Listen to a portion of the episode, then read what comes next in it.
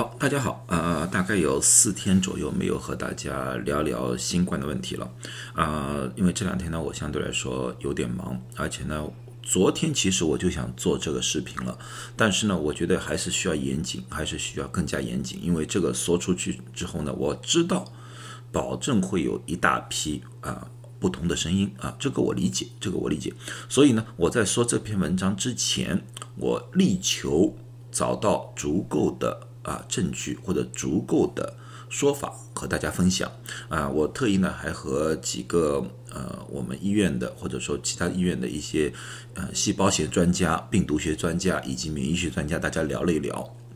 然后呢，在网上呢我也找了一些资料，再和大家分享。现在最主要的呢，就是随着疫苗注射越来越多，各种各样的啊反对注射疫苗的声音也是越来越强烈了。啊，特别是在前两天呢，有一个呃专家啊，特意跑出来说，全世界不能打疫苗，所有的疫苗必须全部停止，而且他写信了给 WHO，告诉 WHO 他们所做的所有都是错误的，这是毁灭啊人类的一种做法。他的。呃，这篇文章呢，我相信很多人在微信里面或者在中文媒体里面可能也看到了，因为很多人把它翻译成了中文啊，在各个媒体里面播放啊播放。呃，那么呢，我们就只看一看他到底怎么说的，他是说了些什么东西。好，这个文章呢，其实我们大家看来，他是说全球著名的疫苗呃疫疫苗专家宝兹博士。呼吁立刻停止大规模疫苗接种，啊，这位就是 Gear Vander Busher，就是这位医生，啊，就这位医生，呃，他提出了他一大堆的理论，他的文章非常非常长。那么呢，我不但看了中文，我还去看了英文。我不但看了一遍，我英文的看了五遍，中文了看了三遍。我争争取把里面的所说的，因为他说的东西非常。专业性，因为大家可能看不懂，很绕，非常绕。呃，然后呢，我想把它总结出来，到底他想说什么啊？到底是说出来这些东西是不是合理啊？那么，然后，然后呢，我就在网上在做了各方面的调查，看看看他说的那些东西是不是有啊足够的啊证据，或者说足够的东西在里面，是不是啊这么样的危险？当然，他说这篇文章呢，他先说了自己是一个著名的啊。疫苗专家，他是著名的疫苗专家。那么他著名在什么地方？他就是他的简历里面就说他是在 Gavi，就是那个世界呃疫疫苗的一个组织吧，疫苗分配组织。还有一个呢，就是 Bill Gates 的 Foundation。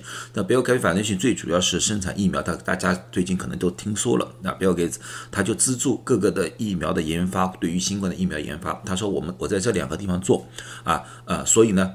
我是这方面的专家，啊，这方面专家。那么大家看到他在下面后面写的 PhD，PhD 呢就是说那个博博士后啊，博士后。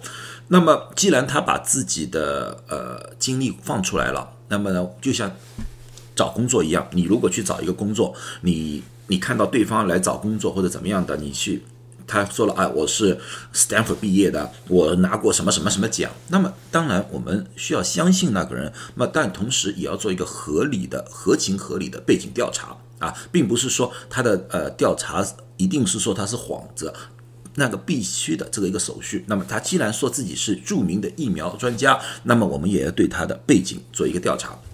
我的背景调查其实很简单，其实那是他自己写的，他在网上公布的。啊，啊不不不，你们也可以去找啊，LinkedIn 里面就有了啊。他把自己呃怎么说的？第一个啊，我一看我就有点 呃不知道怎么说好了。PhD 是对，PhD 是博士后。他前面在介绍他的时候，他没有说他是 DVM，他没有说 DVM 是什么，Doctor of Variance Medicine。兽医博士，他是兽医啊，这是第一点。第二个，他现在是 freelance consultant。什么叫 freelance consultant？也就是说，他没有一个固定的工作，他没有在某一个地方固定的工作，他现在是一个自由职业者啊，自由职业者。这是这两点。我们现在知道，那么他在里面简介里面确实说了，他在 Bill and Melinda Gates Foundation 里面工作过，是二零零八年到二零一一年做了三年零二两个月，三年两个月。那么他具体在里面做什么呢？啊，他下面写了 responsibility for operating vaccine program and establish international production development partnership for immune。OK，这个他说的就是他的主要的工作是和别人沟通，去设定一些规章制度，啊，是他这样写的。他并没有说他是一个研究人员，说他并没有研究疫苗，而是一个管理人员。啊，这个大家做工作的人都知道，管理人员和专业的研究人员这是不一样的啊，这点我想大家。好，那么有些人说你我在吹毛求疵，你你应该不要这样看，你这样子的话故意的啊挑刺儿啊，我故意挑刺儿，对啊，有有可能啊，有可能我可能有点偏了啊，但是这是他自己写出来的东西，并不是我编的，这是我不是我不是我编的。那么我们可以从另外一个角度来看，那么他说他是疫苗学的专家，既然说一个专家啊，我不是专家，我不是专家，我只是一个小小的药剂师啊，那么。他是一个专家，一般专家我们的标准是什么？他应该在某一个领域是非常杰出、非常突出的，或者有自己独到见解的。如何审判他有独到见解？就是他应该要在某些地方发表了一些有独特见解的文章吧？啊，我不管是怎么样的文章，你总要发表一些自己的意见和文章吧？那么我们在医学界的，我们当然是比较容易找到这种文章。那么我就去了 PubMed PubMed 是什么呢？是 National Library，呃，Library of Medicine，就是它是一个医学的图书馆，专门是医学上面的。呃，如果你是在医学方面的专业人士的话，你保证会去用 PubMed 去找你想要用的文章。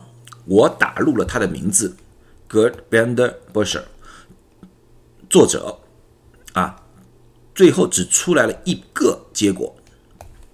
只有一个结果，那么我去找了他的名字到底对不对？进去找，其实并不是他的名字，其实是有一个人名字叫 Gerd b u s h e 另外一个名字叫 Robin Banden b u s h e 那么他在找的时候，他因为在同一个地区有这两个几个字一起出现了，他就把就加在一起了啊，加在一起了，就是就是像我们像像像那像那个我们叫叫叫李小龙吧，啊，李小龙李姓是一个非常。呃，常见的姓啊，如果在一句句子里面有一个人姓李的啊，另外一个人的名字叫小龙的，他也会圈出来啊，到时候李小龙同时出现了，就就这么一个概念，就怎么样？所以说这篇文章也不是他写的，虽然找出了一个，也不是他写的。然后呢，我又在 Google 里面的那个呃 Google Scholar 上面也找，我也找不到他发表的任何文章。没有发表他任何文章，所以呢，呃，在这个方面呢，说明就是在最近他并没有，或者说在这个他并有没有这种突出性的在呃在研究上面的一个突出啊成果是没有的，是没有的。嗯，那么人家说他可能是一个默默无闻的，不想让人家知道的一个非常有名的呃疫苗学家吧，音乐学家。那么有没有这个可能？那么？当然也有可能，当然也有可能啊！当然，呃，那么我们就要从他的文章本身里面去看，他说的东西是不是合情合理了啊？这所以我就要说说下一部分。刚才两部分呢，大家可能说我啊有有有有一点偏见，那叫上次有我我讨论过另外一篇文章，人家就说你有偏见，对作者有偏见。我我说这个是一个合情合理的一个背景调查，我也不知道是啊这个。从何而来啊？不管了啊。那么他的整篇文章这么长一篇文章，最后归结出来，我归结出两点，这是他所说的关键。第一个，他说的关键的问题，他自己说的关键的问题是什么？是一个叫病毒免疫逃逸的问题啊。病毒，他举了一个例子，叫做抗菌剂的耐药性啊。什么叫抗菌性的耐药耐耐药性？就是人如果被感染细菌感染了。一般的情况下，我们吃抗生素。抗生素呢，一般的医医生会说啊，你连续吃七天啊，或者说连续吃十天啊，把药吃完。可是呢，很多人呢就吃到了五天或者三天，哎，他觉得很好了，哎，不想吃了，药有毒嘛，我不想多吃了，他就不吃了。那么在这种情况下，你是好很很好了，但是你那个病细菌啊，在体内的细菌并没有完全被消灭，那一部分没有被消灭的细菌，由于你的药停了啊，它反而有足够的时间去适应那个药，然后呢，它又再度繁殖，啊，再度感染，再度感染的时候，这个新的那个细菌，由于是过去那个抗生素没有被杀死的细菌，所以它有抗药性。它可以抵抗住这个药物了，所以你以后它如果再发的时候，你再用这个药物的话，那个效果就差了很多。你或者要换第二种或者更强的一种抗生素，这就是我们所说的耐药性啊。他说用这个简单的方法，我们就我就可以告诉大家，就是病毒的免疫逃逸是怎么回事情。它的概念就是这样子。好，你打了疫苗啊，现在的疫苗。不是百分之一百有效啊，其实抗生素也不是百分之一百有效啊啊，那个由于这个不是百分之一百有效，那么我们体内还会残留一部分的病毒，而这个病毒对于抗体就有了适应能力，有了有了适应能力之后，它就变成一个超级病毒，而这个超级病毒就会这个 A 菌就是紫色那个 A 菌就是那个打了疫苗的，它体内可能残留了一部分的。啊，这个病毒，然后这个病毒呢，由于这个体内啊有抗体，它逃出来了，通过那个鼻腔、咽腔就逃给谁呢？灰色的 B 菌，而这个 B 菌呢是没打疫苗的。当这个逃逸出来的病毒跑到 B 菌里面去的话，这个 B 菌这个身体里面就变成了好像一个培养液一样，就是病毒培养液，它会在里面大剂量的培养，培养的很多很多很多很多很多。啊，而且这个培养出来的是一个逃出来的病毒，也就是说一个超级病毒。因为这个超级病毒它还会变异，它还会应验严重，然后这个超级病毒就可以传染给普通大众，越传越多啊，然后就是人类的灾难，因为人类已经没有呃呃这个这个疫苗啊已经没有用了，那么全人类全部死光光，它是这么一个概念。啊，它这个概念，呃，听起来是很可怕吧？确实很可怕。但是这里面先说一个问题，待会我会总结一下这个问题里面大的一个问题：抗生素和我们的抗体是两回事情。抗生素是用外来的药物压制住细菌，而我们这次疫苗，疫苗本身是无法杀死病毒的。疫苗的最主要的一个作用是让我们人体去认识、知道这个病毒。当这个病毒进来的时候，就可以把它消灭。抗生素是不可塑的。什么叫不可塑的？抗生素是怎么样的分子是就是什么样方程式，而我们的抗体是可塑的，就是可以改变的。这就是为什么现在你看好了，不管是呃。英国变异还是南非变异啊？包括是呃加州变异和纽约变异这种地方的变异的话，它在某种程度之上的话，我们的疫苗产生的抗体还是有效，当然需要数量比较多一点，但是还是有效。这就是为什么，因为我们的人体的抗体是有一定的可塑性的，而且可以源源不断的生产的，只要我们有这个啊生产的能力就可以了。啊，那那这个是后话，我再不说，先我说它的这个理论啊，先说这个理论啊，它这个它的理论。那么第二个理论，他们那么他既然说出这个一个反一个一个一个预言吧，一个预言，那么它有一个什么样的概念可以解决这个问题呢？它解决问题就是是 NK 细胞，NK 什么是 NK 细胞？NK 叫叫 Natural Killer 细胞，他是这样说的。基于 NK 细胞免疫防御能提供杀菌免疫力，并能实现广谱快速的保护啊，所以说呢，它是一种唯一的啊，这是唯一的一种干预方式，这是他说的啊，这是它的一个概念。那么什么是 NK 细胞？刚才我已经说过了，人体过去我的视频里，人体一般要产生抗体的话，当然有抗体，还有个叫细胞免疫。细胞免疫的话，一般是淋巴细胞。啊，淋巴细胞，淋巴细胞里面呢，一般有三种，一种呢是 T 细胞，一种呢是 B 细胞，啊，这就是我们过去讲的 T 细胞、B B 细胞。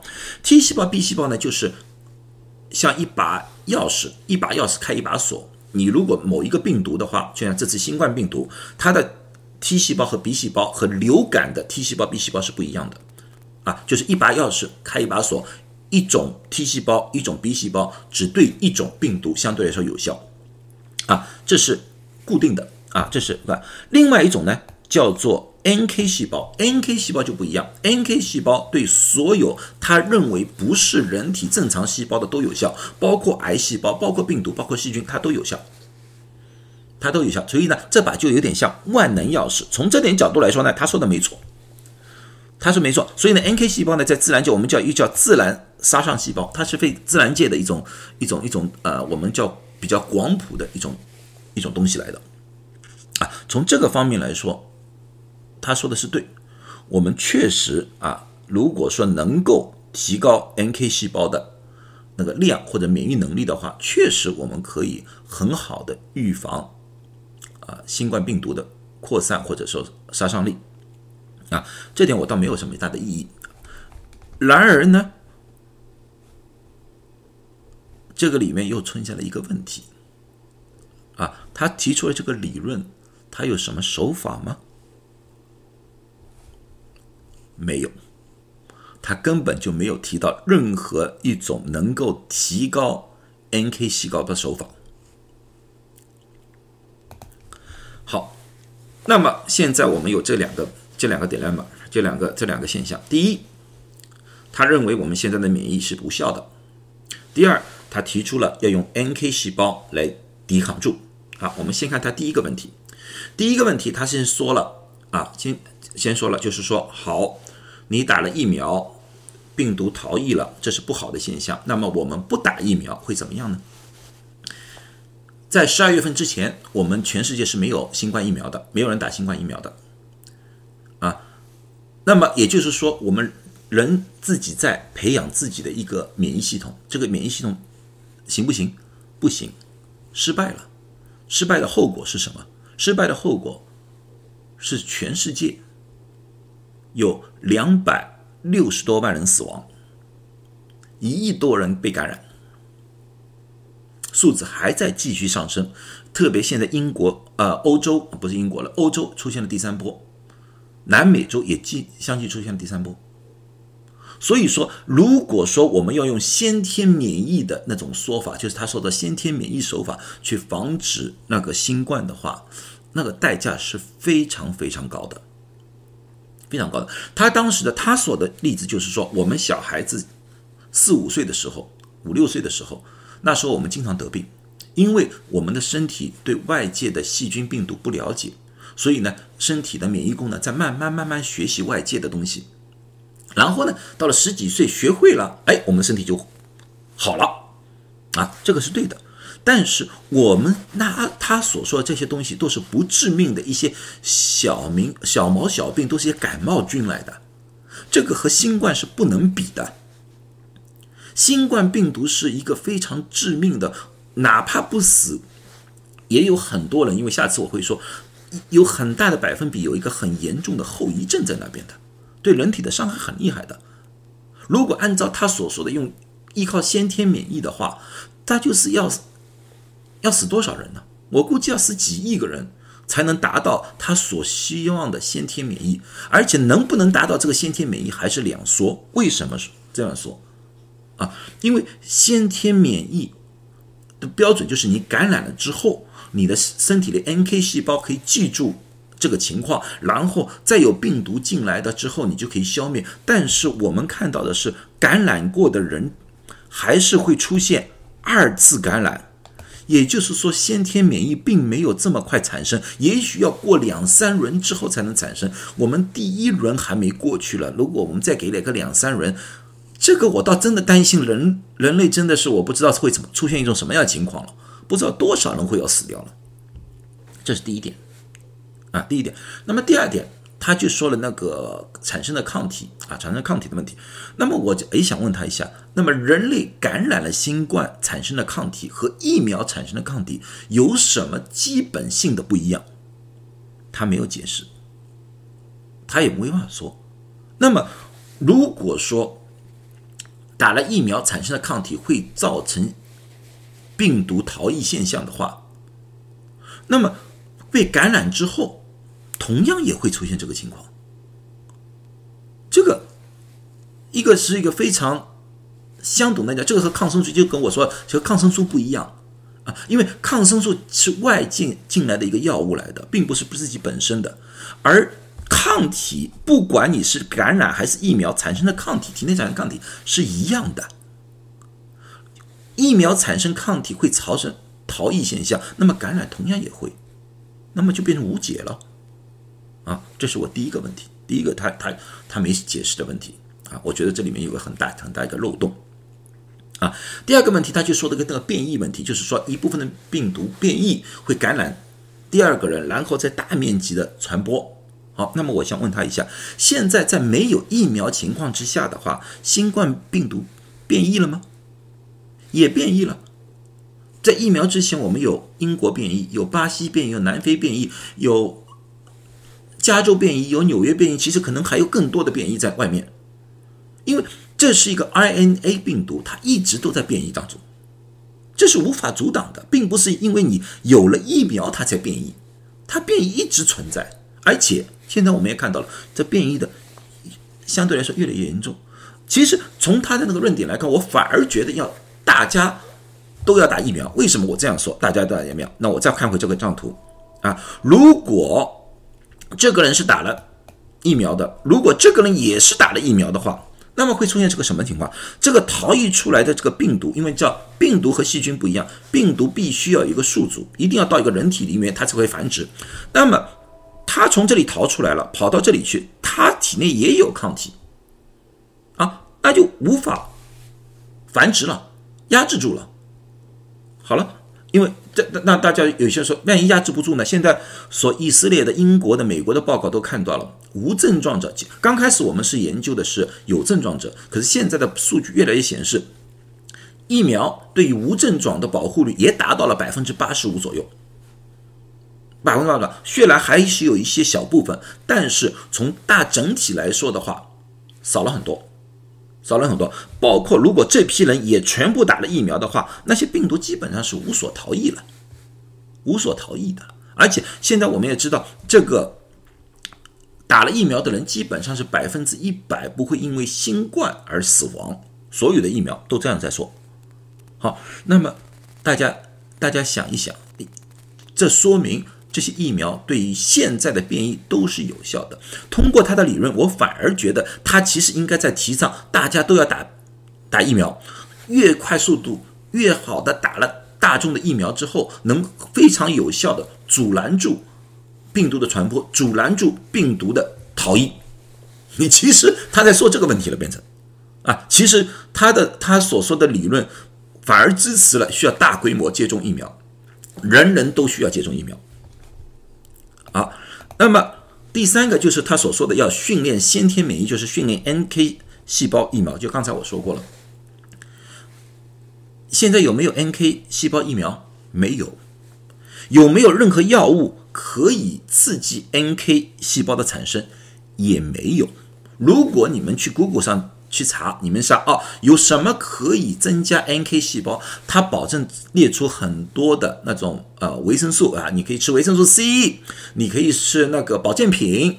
你有没有一个正式药物啊？没有，我特意去查了，我特意去查，好好查了。那么这种情况之下的话，他所说的训练先天免疫系统连提连来抵抗新冠，他在说什么？就是说大家。第一，不要吃药；第二，不要隔离；第三，大家就是呃呃随便啊随便，口罩也不用戴，因为大家就需要保存在一个病毒的环境里面，然后我们身体会慢慢慢慢学会先天免疫，那么这个时候病毒就被控制了。那么大家觉得这个现实吗？啊，他已经不单单在说那个疫苗的问题了，已经。完全推翻了我们现在所有的免疫的，啊，或者说抗疫的手法，啊，中国的隔离不能用，因为你一旦隔离的话，你不暴露在病毒的环境之下的话，那么你就无法训练先天免疫，啊，这个是错误的。啊。那个美国用药物控制也是错误的，你药物控制的话啊，你把你的身体的免疫系统就无法训练了，你也不能用药。啊。疫苗那更加不行了。那么你们觉得这是不是很荒谬？我是这么觉得的，我不知道你们是怎么感觉的。好了，今天就讲到这里啊！我知道会有很多不同的意见，我希望大家理性的从那个医学的角度和我讨论啊。呃，谢谢大家啊，其他就不多说了，再见。